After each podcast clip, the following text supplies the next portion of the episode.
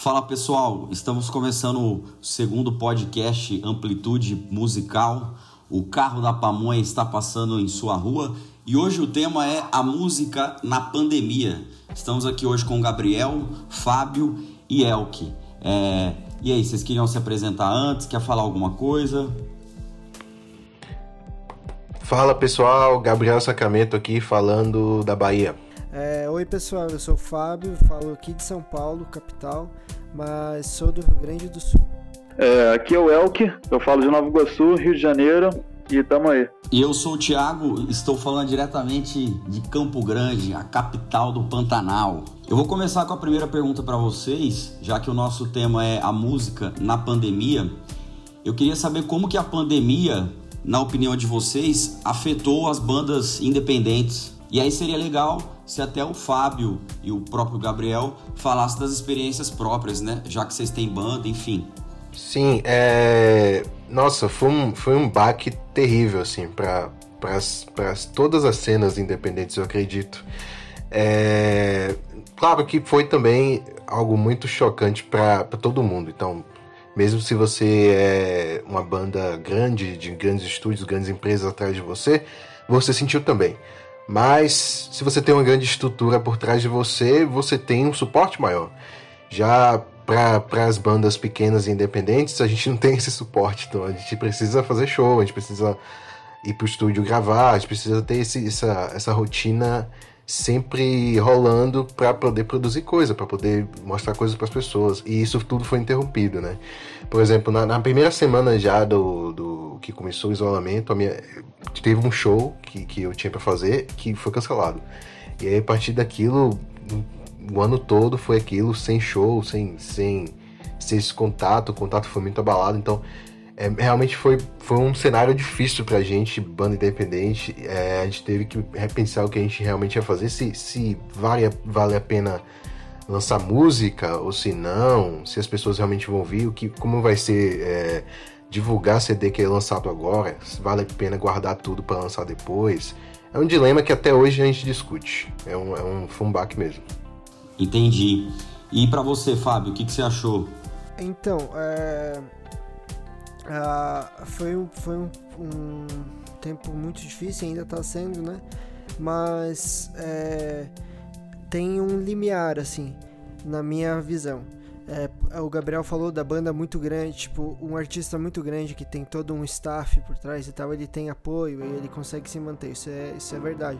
Inclusive pode continuar lançando singles durante a pandemia, pode usar a pandemia a seu favor. Mas é, a, o artista independente pega em quem já estava já tava trilhando um caminho em ascensão e já estava talvez começando a depender um pouquinho da verba do, do, do que ele estava fazendo, tá ligado? A maioria da, dos artistas independentes eles trabalham e eles, eles tocam ao mesmo tempo. É, se o cara estava começando a depender um pouco da verba da banda dele, que estava dando certo, estava tudo indo bem, isso deu um baque grande. Agora, tipo, bandas tipo a minha, minha banda a gente ainda não tem verba nenhuma com ela. Não sei se o Gabriel tem, já tinha, mas é, financeiramente não nos afetou. Afetou na parte artística mesmo. É, por exemplo, minha banda tá gravando um disco agora. E a gente, a gente começou a gravar esse disco. Era para ter sido em março, mas não deu Aí a gente começou a gravar só em julho, mas o disco tá sendo composto, tipo, desde 2019, assim. e aí a gente entrou, entrou em julho, eu gravei as baterias e o processo é diferente, porque eu tive que ir lá gravar as baterias e tava só eu e o menino do estúdio, não pode entrar mais que uma pessoa junto com ele lá. É, então é um processo bem complicado, a gente não pode ir, não pode ter as ideias juntos. Eu fui lá, gravei a bateria depois a nossa baixista foi lá e gravou o baixo. O Lion foi lá e gravou as guitarras. E foi assim, cada um indo de uma vez. Aí agora ele já gravou as vozes e o outro guitarrista gravou a parte dele.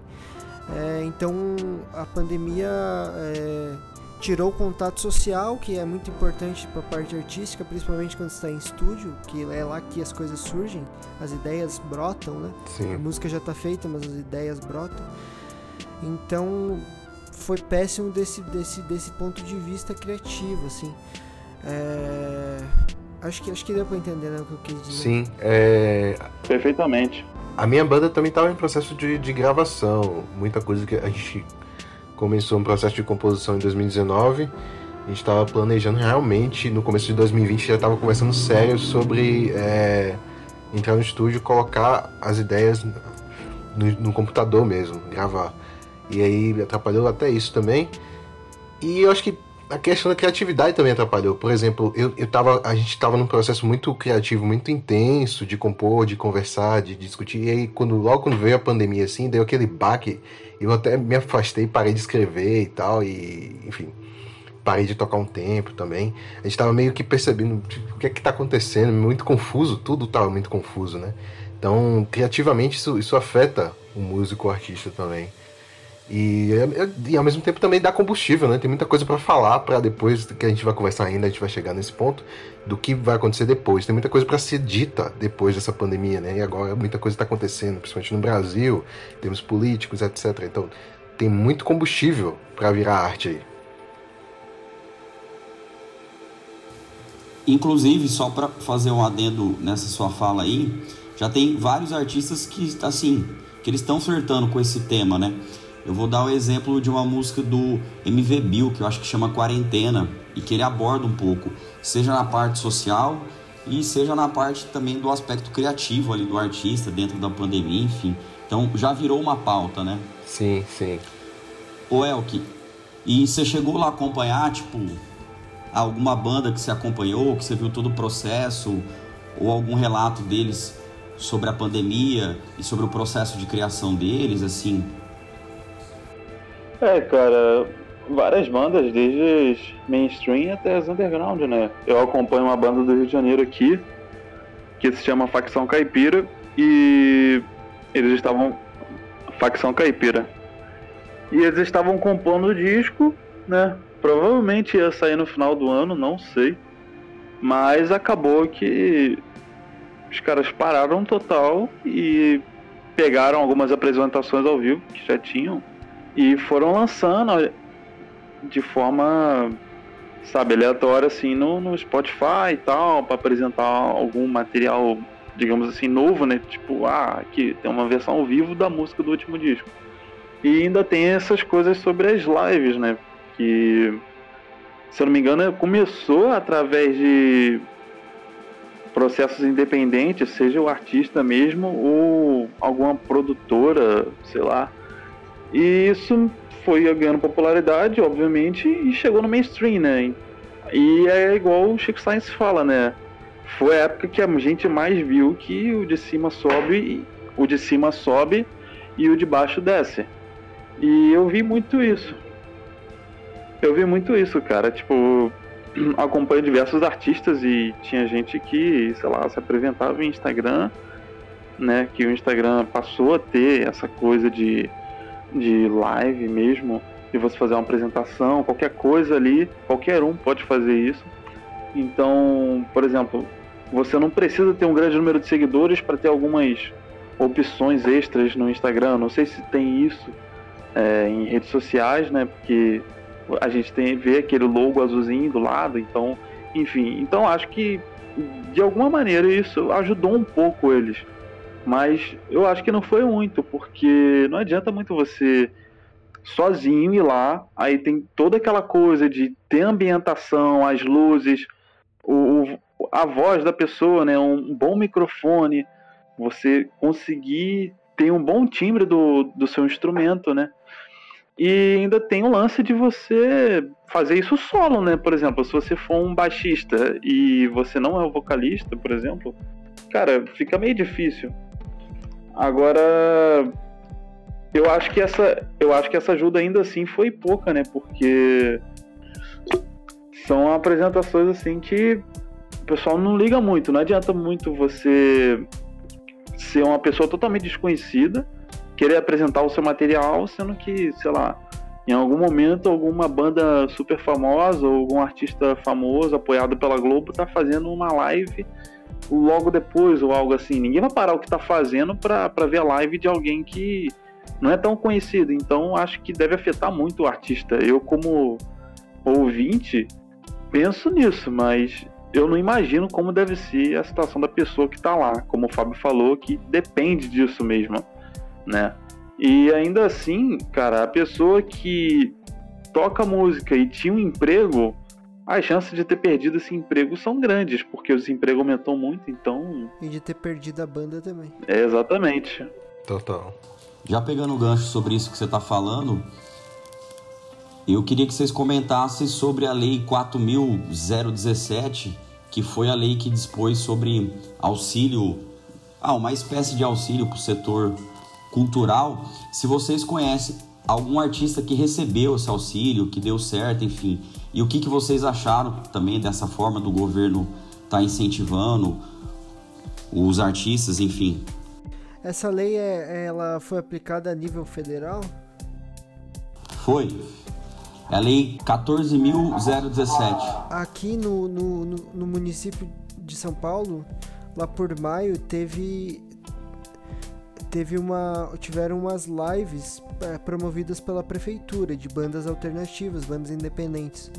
A minha inclusive chegou a ser convidada, mas tinha que preencher um formulário lá e a gente não foi aprovado, porque tinha muita gente concorrendo. Aí ganhavam um dinheiro, um auxílio. Eu não sei se faz parte dessa dessa desse dessa desse programa aí. Talvez fizesse, né? Mas foi dado pela prefeitura a remuneração. É, porque assim, eu sei que um dos até um dos requisitos que a lei tem é que o artista ele não tenha algum tipo de emprego formal ativo, né? Então seria seria aquela pessoa que vive exclusivamente da música, né? Pode fazer algum bico ou outro, enfim.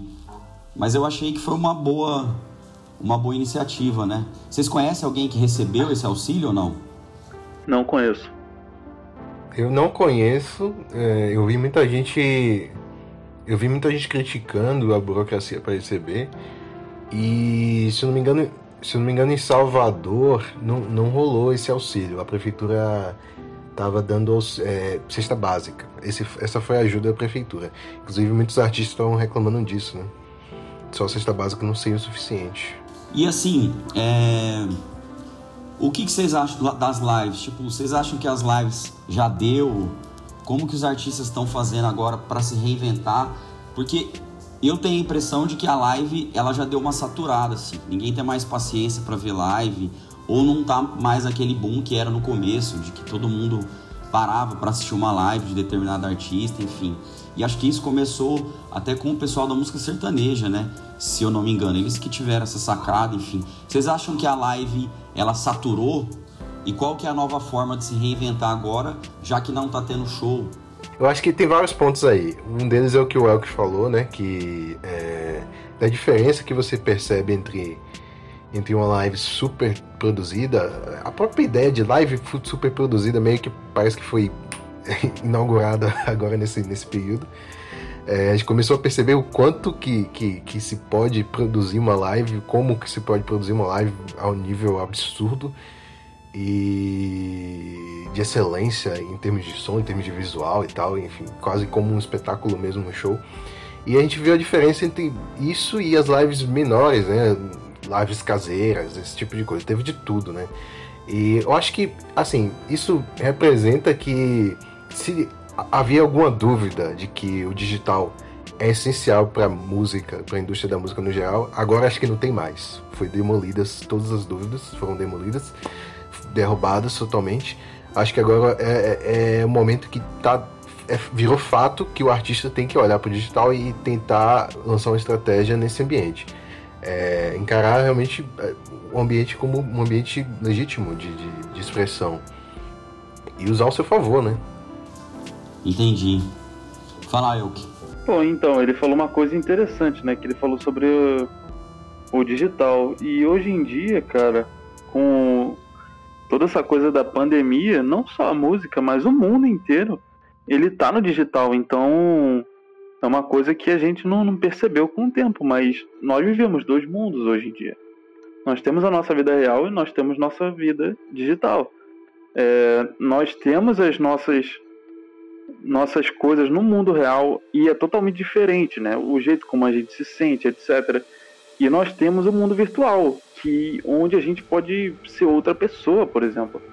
E o, o, lance da música, cara, é que isso mostra o quão empreendedor um músico tem que ser hoje em dia, porque eu sinceramente eu acho que se você quer ser músico, não é mais igual antigamente, que eu não vivia aquela época, mas pelo que eu consumo de documentário, filme, histórias, etc., a pessoa ia, se apresentava, ganhava uma grana, beleza. Alguns. Acho que as, as chances de você encontrar algum empresário, produtor, que seja, de investir em você eram maiores. Hoje em dia não, hoje em dia é uma coisa muito mais individual, né? Talvez até comunitária, mas sim, eu acho que hoje em dia você tem que ser uma pessoa que trabalha e você tem que ser uma pessoa que sabe mexer com tudo.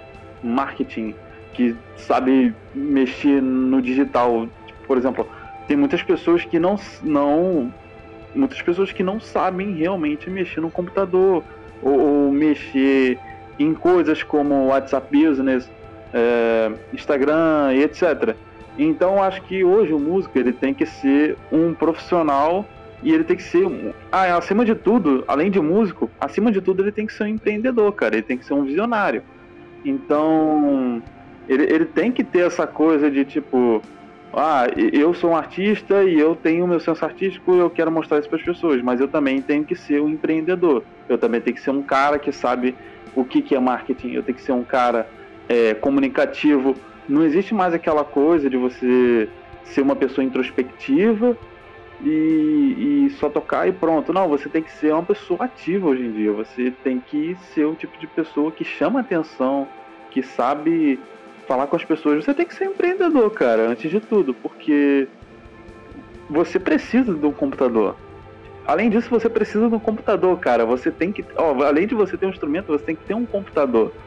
Então, essa coisa da live ferrou muita gente, porque nossa, você tem um celular mas você não tem aquela câmera do, do computador ou algo do tipo, né? Como eu falei, iluminação. Então, isso fica muito nítido. E eu acho que o, o, a ajuda do governo não seria o suficiente. E para mim, o que deveria ter acontecido é as pessoas deveriam ter um senso de comunidade maior. As pessoas deveriam ter um senso de comunidade maior e por mais que utópico que isso seja, as pessoas deveriam ter essa coisa, por exemplo, você tem artistas e você junta todos eles para fazer algum tipo de festival. Mesmo que uma grande produtora não faça isso, essa ajuda comunitária seria essencial, cara, porque não dá para você depender só é, de político tal e ou isso ou aquilo, porque eles estão com, além de muitos problemas, eles estão enrolados com as mentiras deles, né? Então a nossa realidade é difícil. Hum. Já pegando um gancho aí, ô Fábio, você não acha que esse processo de live ele já saturou um pouco assim? Ou você acha que tá rolando live ainda, enfim, que que é alguma coisa que as pessoas estão meio que acompanhando ainda? O que, que você acha? Cara, eu acho que o, o, esse ritual de fazer live, esse, esse costume que se criou na pandemia já saturou. Só que ele ainda é válido e, e, alguns artistas ainda fazem, ainda usam desse recurso com parcimônia, né? Mas você falou o que, que os artistas poderiam fazer para se reinventar. É uma, é uma ótima pergunta, uma boa pergunta. Muitas coisas podem ser feitas. Mas eu acho que a, a, a peça, a chave principal é continuar sendo criativo, é continuar alimentando, alimentando suas redes, as redes do artista ou da banda, sabe? É, com, com conteúdo próprio. É, e, e sei lá, é, pegando um gancho um pouco na fala do Elk, assim, colocando um, um, ponto de vista meu, eu concordo com ele. Você hoje em dia tem que ser músico e também você tem que entender de como fazer a sua música chegar nas pessoas e de certa forma ser um empreendedor, sim. Não gosto dessa palavra, mas de certa forma você tem que ser um empreendedor. E eu acho que isso é prejudicial para a arte, no geral.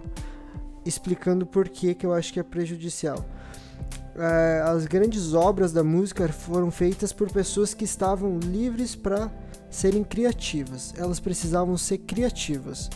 Elas, é, elas tinham alguém para vender a música delas para elas. Que no caso, durante boa parte da indústria da música foram as gravadoras. Hoje em dia ainda existem gravadores que vendem a música e tal, mas muitos artistas fazem de maneira independente. Mas mesmo os artistas grandes independentes, eles têm um staff, tem alguém que tem uma expertise para fazer aquilo para eles. Agora você que é um artista pequeno, você pode ser um puta de um compositor talentoso do caralho. Ao invés de você ter tempo só para desenvolver a sua habilidade como compositor e fazer músicas fenomenais, você tem que ter despender metade do tempo que você poderia estar fazendo isso investindo em curso de marketing, em curso de como coisar sua música, em curso de isso e de aquilo, que na maioria das vezes não agregam em nada. Na maioria, não em todas. Existem bons cursos, né? Reiterando. É...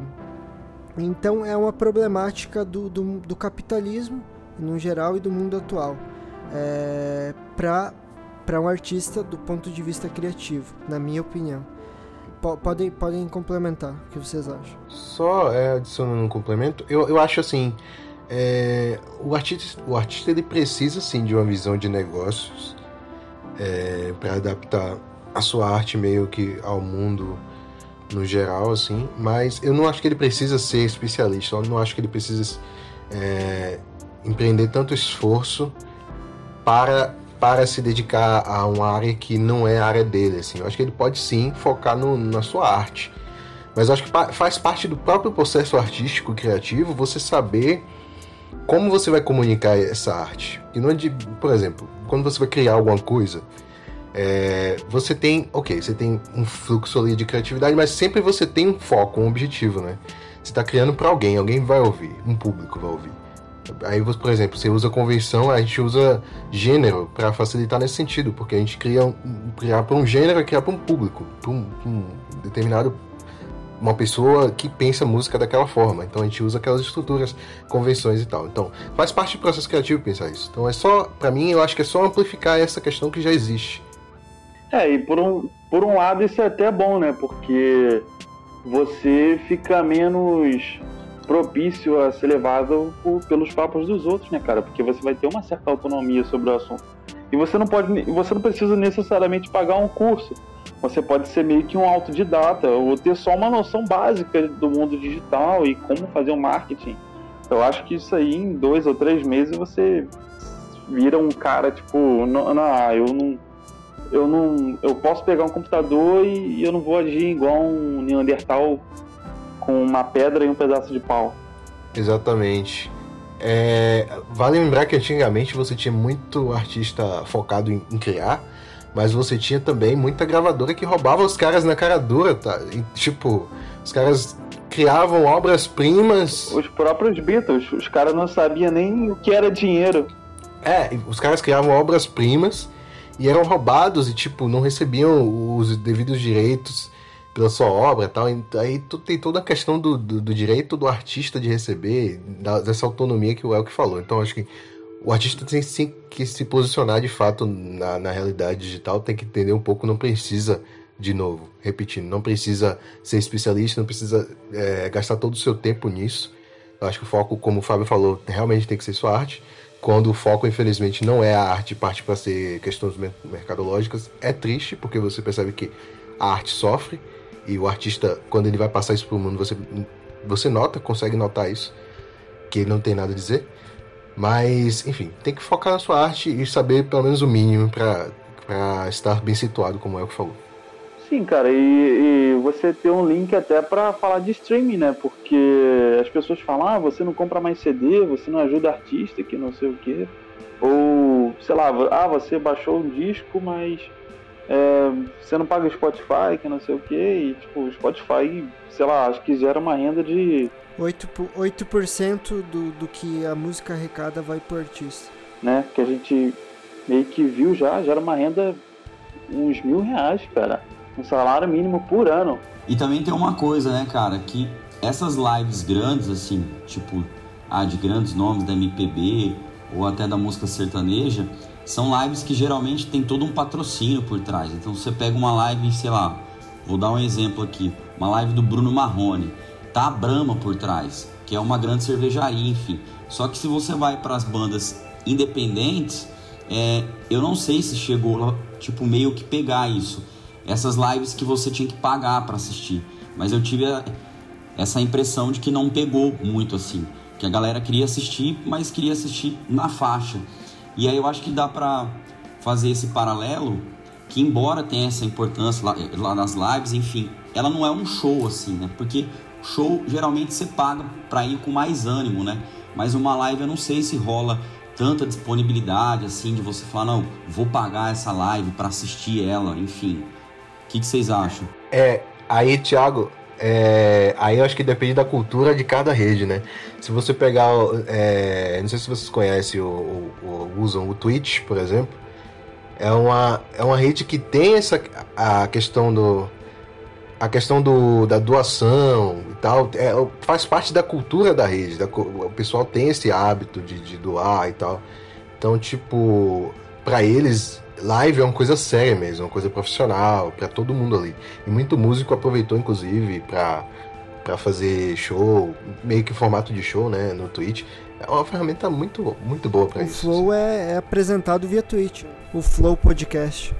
É, né? Agora, é, puxando só o que um, um, gancho que foi falado sobre o Spotify, aí eu queria falar do Bandcamp, né, que é, um, que é uma ferramenta super interessante assim que cresceu 70% nessa pandemia e me deixa muito feliz saber que o Bandcamp cresceu, porque o Bandcamp é uma ferramenta maravilhosa, assim, tanto para quem é ouvinte, quer descobrir coisas fora do eixo, do, do, do que é divulgado na obviedade, e para quem é artista, porque você tem a possibilidade de negociar diretamente com o seu ouvinte, você tem a possibilidade de, de enviar brindes, tem toda uma questão de, de, de negócio ali. É como se o Bandcamp fosse uma feira livre e você negocia ali as regras são meio tudo flexível e tal em termos de preço. Isso é muito interessante.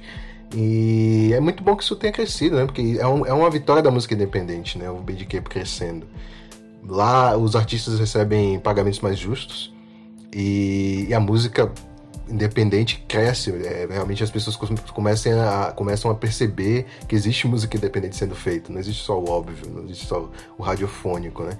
Acho que na pandemia isso também cresceu, que é a noção de que existe mais música periférica acontecendo. E vamos lá conferir, né? Pessoas ficaram mais curiosas com relação a isso, eu acho. É, e o, ben, e o Bandcamp dá 80% da, da renda pro artista, né, cara? O que é muito... É, e teve... E, é, e teve muita doação também para ONG e tal, enfim. Bandcamp é maravilhoso. E vocês acham que a pandemia, de uma forma geral, ela afetou os próprios ouvintes, assim? Porque a gente sabe que os artistas foi um foi um baque muito grande, assim. É, enfim, a gente falou aí das lives e tal.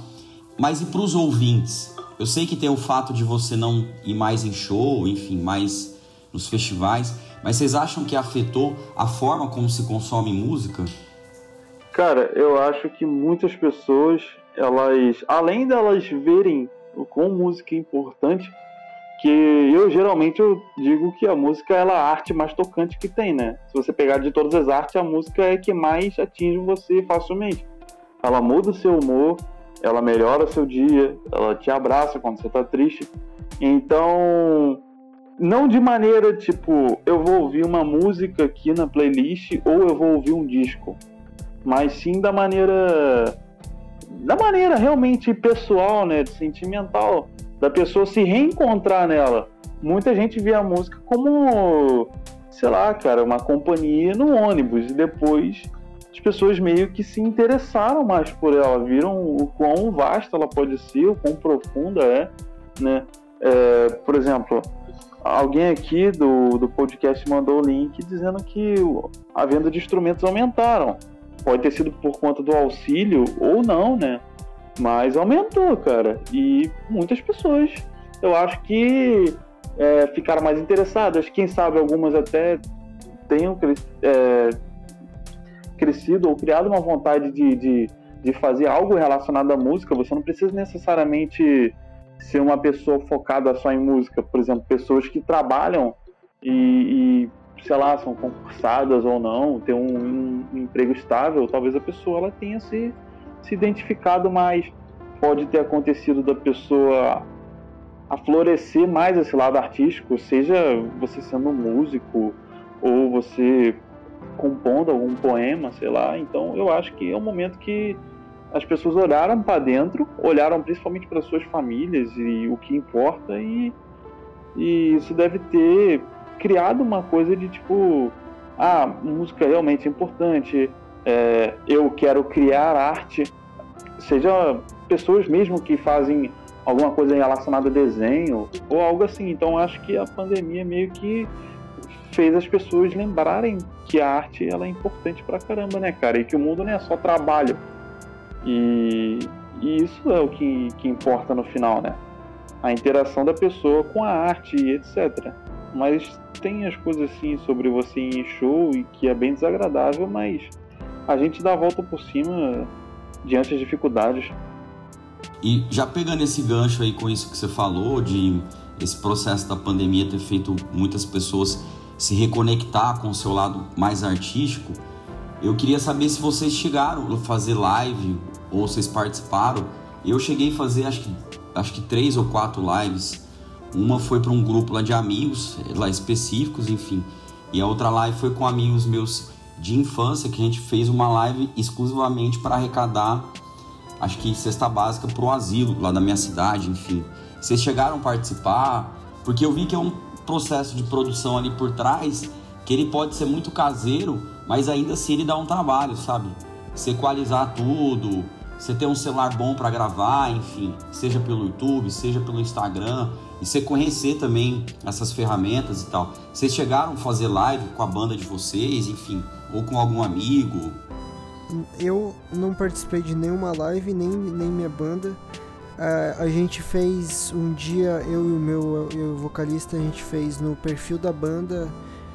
No Instagram a gente puxou uma live, tocou as músicas no violão assim, mas foi só isso. Na verdade fizemos isso duas vezes só. E, então não foi nada demais. A gente não ganhou dinheiro com isso, né? não teve um trabalho por trás. Foi só ligar a câmera e conversar com a galera que entrava. Mas é, eu sei como eu, é, como eu sou ligado na parte técnica de áudio, eu tô ligado como é o trampo de você fazer uma live profissional. Eu sei que que é, o negócio não é o buraco é mais embaixo. Então é algo que, que realmente vai bastante. Eu ia falar outra coisa também, mas eu acabei esquecendo no meio do caminho o que eu ia falar. acho, acho que eu já lembro. Você fez live, Gabriel? Não, não, não fiz, não fiz não. A gente não, a minha banda também, a gente ficou por um bom tempo assim é, discutindo como seria a possibilidade da gente fazer uma live, mas eu acho que a dificuldade foi tentar pensar a nossa música, que é uma, uma forma de metal mais, mais pesado, como isso seria adaptável para o formato live, assim. Então a gente não conseguiu chegar a essa resposta. É, e eu não fiz nenhuma live pessoal assim também não. A minha banda lançou uma, uma música durante a quarentena. Foi isso, que fala sobre a quarentena. Mas foi só isso também. Ah, isso é legal.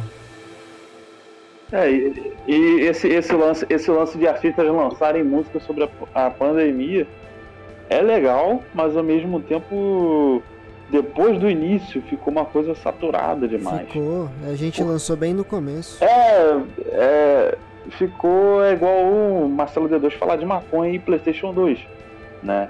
Tipo, ficou uma coisa super saturada, cara, porque você tinha várias perspectivas sobre o mesmo assunto e tipo, você ligava na Globo e você via o Bonner falando sabe, sobre a pandemia, sobre o Bolsonaro. Até e... hoje ele fala, é, né? Cara, tipo, tá até hoje ele fala isso. Né? A única é. coisa que eu não me canso é, é, quando eu recebo o link do Edinaldo Pereira tocando teclado. Aí eu fico feliz pra caralho. Aí você gosta, né? Pra caralho, pô. O meu maior, o meu maior sonho é ver ele e o Skylab tocarem uma música juntos. Vai acontecer, vai acontecer. Cara, o, o, o Edinaldo Pereira cresceu pra caralho na pandemia. O Instagram e o Twitter dele cresceu muito. As lives cresceu cresceram. muito. Mas esse é papo pra outro episódio. Senão a gente vai ficar aqui até amanhã, cara. Ó, Já deixa eu ir aqui mais ou menos já para a última pergunta, aí se vocês tiverem mais alguma consideração para fazer, enfim. O que, que vocês acham que vai acontecer com a música no mundo pós-pandemia? Você acha que essas novas produções, essas novas formatações veio para ficar mesmo? Ou vai ser só uma fase passageira em época de pandemia, enfim? O que esperar no pós-pandemia? Eu acho que vai ser uma coisa alternativa. Por exemplo, mesmo que os shows voltem, é, ainda assim talvez tenha algo sobre live, mas vai ser uma coisa menor, né? Uma coisa mais é, uma coisa ali que fica no canto, mas eu acho que o mundo vai voltar ao normal e, e é isso aí.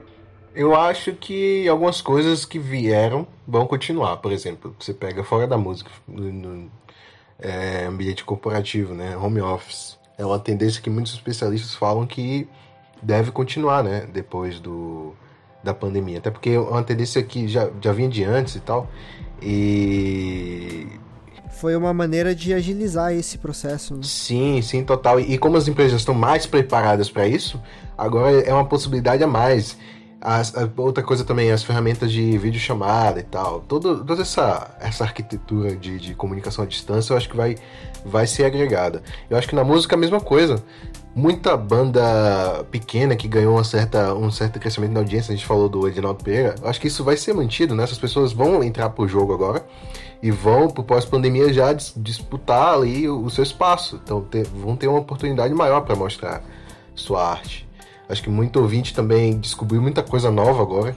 Muito, eu falei do Bandcamp, por exemplo, muita gente é, foi pro Bandcamp comprar coisa, descobrir coisa, ouvir, e muita coisa que eles descobriram e vão continuar ouvindo. Então, acho que isso também vai mudar a percepção do, do, das, dos ouvintes. E minha, minha percepção no geral é essa, de que as coisas, muita coisa que veio vai continuar. Assim. E você, Fábio, o que, que você acha? É, eu também, eu também acho que muita coisa vai continuar. Também concordo sobre o home office. É... E sobre as lives, falando de música, né? Sobre as lives, eu concordo com o Elk. Só que eu acho que mesmo assim vai ter, vai ser algo alternativo, mas vai ter muito mais live do que tinha antes. Talvez comece a ser usado de maneira estratégica. Sei lá, algum artista muito grande vai lançar um single.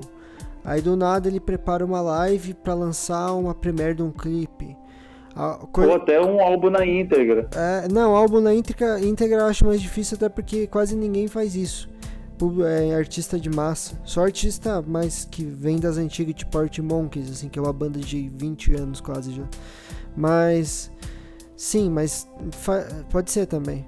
É, mas eu acho que é por aí, assim, que vai seguir o bagulho, tá ligado? É, então, com certeza, muitas coisas que, que começaram a ser feitas nessa pandemia vão perdurar. É, isso tenho certeza. É, tem outros assuntos interessantes para falar, né? Por exemplo, os artistas tiveram mais tempo para compor algo, né? Então, as expectativas é que venham muitos lançamentos e que as músicas sejam boas. Pelo menos eu espero que algumas bandas aí que vêm lançando uns álbuns bem bem medianos façam algo incrível, algo do tipo. O que, que vocês acham disso? É, eu acho isso. É, eu acho que a gente vai estar mais, mais ansioso, né, para ouvir coisa nova. Então, é, eu acho que isso influencia também o fato de que a nossa expectativa vai estar bem mais alta por querer coisa nova. Então, é, a nossa tolerância vai ser vai ser mais mais menor, né? Maior no caso, maior. E o que, que e o que, que vocês acham de como é que vocês acham que vai ser a volta dos shows? Vocês acham que vai lotar muito ou não? Eu acho que sim, velho. Cara, eu não sei se vai lotar ou não, mas com certeza eu vou querer estar tá lá, viu? Porque Também. Com certeza eu vou querer estar tá lá, porque sei lá, cara, eu acho que a ideia de live ela é legal, tal, mas nada se compara com o show ali, sabe? Você tá no tete a tete, enfim, você tá com a galera, enfim. Todo Cantando mundo sabe, lá. isso é meio óbvio. É uma coisa fora do comum, assim. Fazendo uma broderagem. Exatamente, exatamente. Porque é todo um rolê, né? Não é só o show, né? Tem toda a programação, enfim. É, exatamente. aquela coisa social do convívio, sair com amigos. E eu acho que as bandas vão ter mais shows lotados, até as independentes assim. Eu acho que as pessoas vão começar a sair mais do computador. Eu acho que a tendência desse vício do digital vai ser meio que o efeito inverso, sabe? As pessoas vão começar a usar menos as coisas, menos o computador, menos as redes sociais. Vai ter pessoas ali que vão começar a excluir Facebook, algumas redes sociais assim que são secundárias, como Facebook, Twitter, vão ficar de fora até que novas tendências, novas modas apareçam novamente. E essa coisa de ficar em casa vendo coisa pelo YouTube, com essas lives e toda essa coisa da pandemia, vai ter um efeito positivo, né? Um efeito colateral e eu acho que as pessoas vão querer sair mais, vão querer é, vão querer aparecer assim em shows mesmos e, e tudo mais, cara. O que vai ter de banda cover aí, meu Deus do céu, que desgraça. Pelo amor de Deus. cover do Legião Urbana. eu, eu, espero que as pessoas saiam de casa e venham pro meu show, que lotem os meus shows. E pra gente não fugir desse debate também, que eu acho que seria até um pouco um pouco de hipocrisia, eu queria que você se posicionasse sobre esses artistas que fizeram show, né? Teve o caso do Jonga, que foi um caso que repercutiu muito nas redes sociais, em todos os jornais, enfim. É... O que, que vocês acham desses artistas que, ainda que dentro das regras sanitárias, enfim, mas que a gente sabe que quase nunca são cumpridas, fez show? Vocês entendem? Ou você acha que está errado? O que, que, vocês pensam sobre isso? É, mas eu acho que o Jonga, eu acho que o Jonga não precisava ter feito isso. Ele é um artista que ele consegue sobreviver sem shows. Eu acho que ele é bem popular. Eu acho que existem, eu acho não, com certeza existem patrocínios ali. Ele poderia muito bem ter segurado o tranco com alguma live, até ajudado alguns outros artistas. E, cara, assim, é é, é aquela coisa. É, aglomeração só depois da vacina. Fazer show assim é irresponsável. Por mais que a gente vá, pegue trem, é uma coisa de necessidade. Agora o show é lazer. E você comparar isso com, ah, mas tal pessoa pode. Cara, se você não quer ser errado igual os outros, não seja. Simples assim. É uma questão bem complicada, né? Porque é, o Eco falou dos shows como lazer, mas pro, pro profissional o show é um ganha-pão dele, né? Sim, mas o, mas o Jong é, um, é uma pessoa conhecida demais, então acho que ele se sustenta só. E o show dele gera uma aglomeração muito grande. Sim, eu acho que é, é responsável você fazer show. Eu, eu, eu falo em referência a ele, no caso totalmente irresponsável. Né? Mesmo sendo, às vezes, ah, artista pequeno e tal. Não, não, continua irresponsável, continua absurdo. Acho que a gente tem que esperar. É um, é um tempo para tentar outras, outras sacadas mesmo. A gente falou aqui várias, várias estratégias.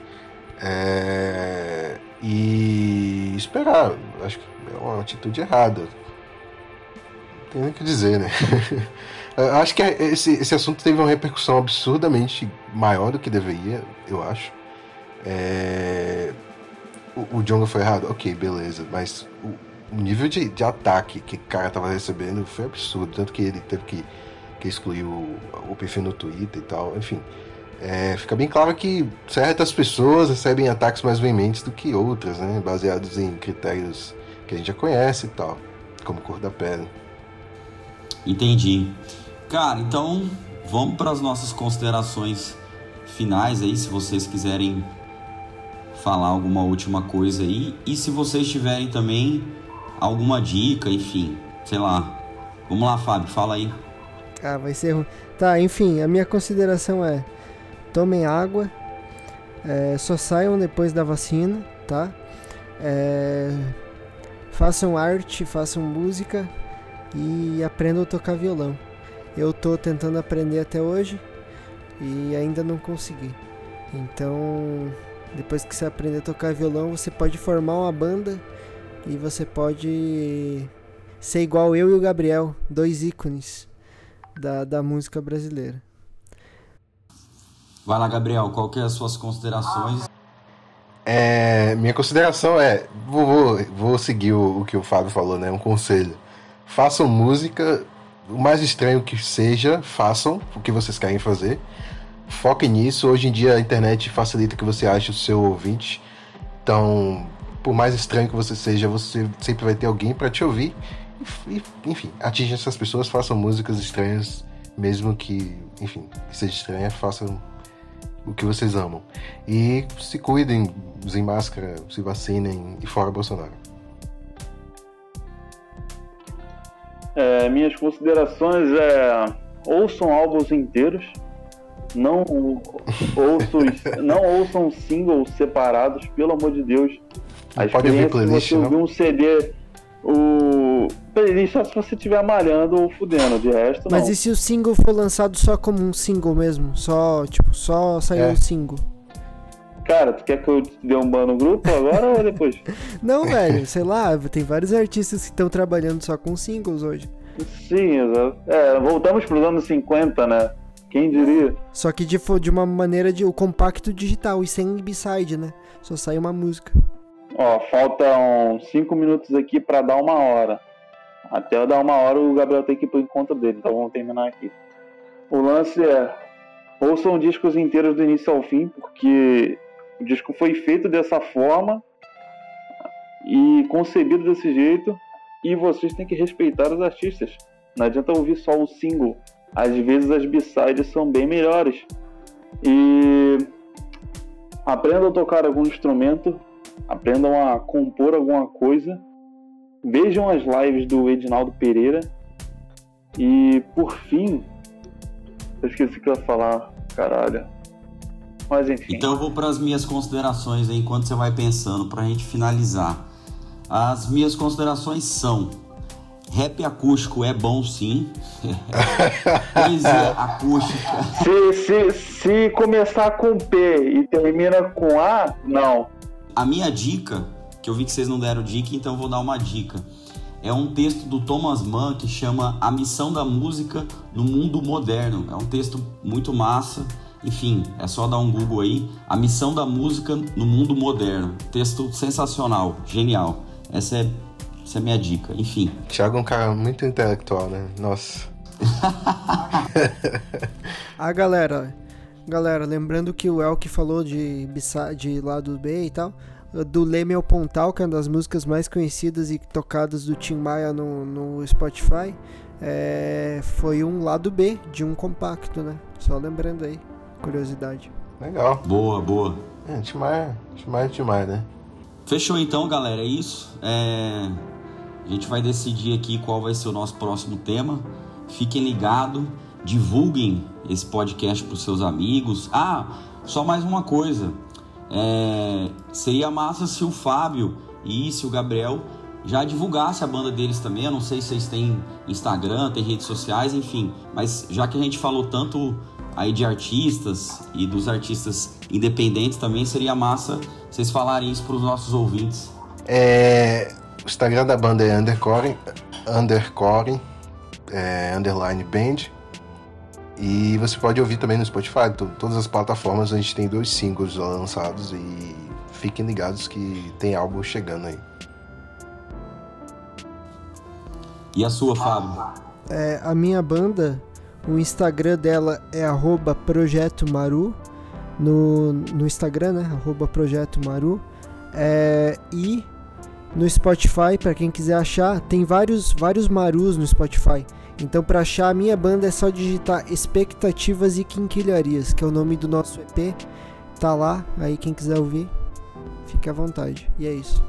Então é isso, galera. Esse foi o nosso segundo podcast do Amplitude musical, a música na pandemia. E enfim, fiquem ligados que logo mais sai um novo episódio. É isto, valeu, obrigado.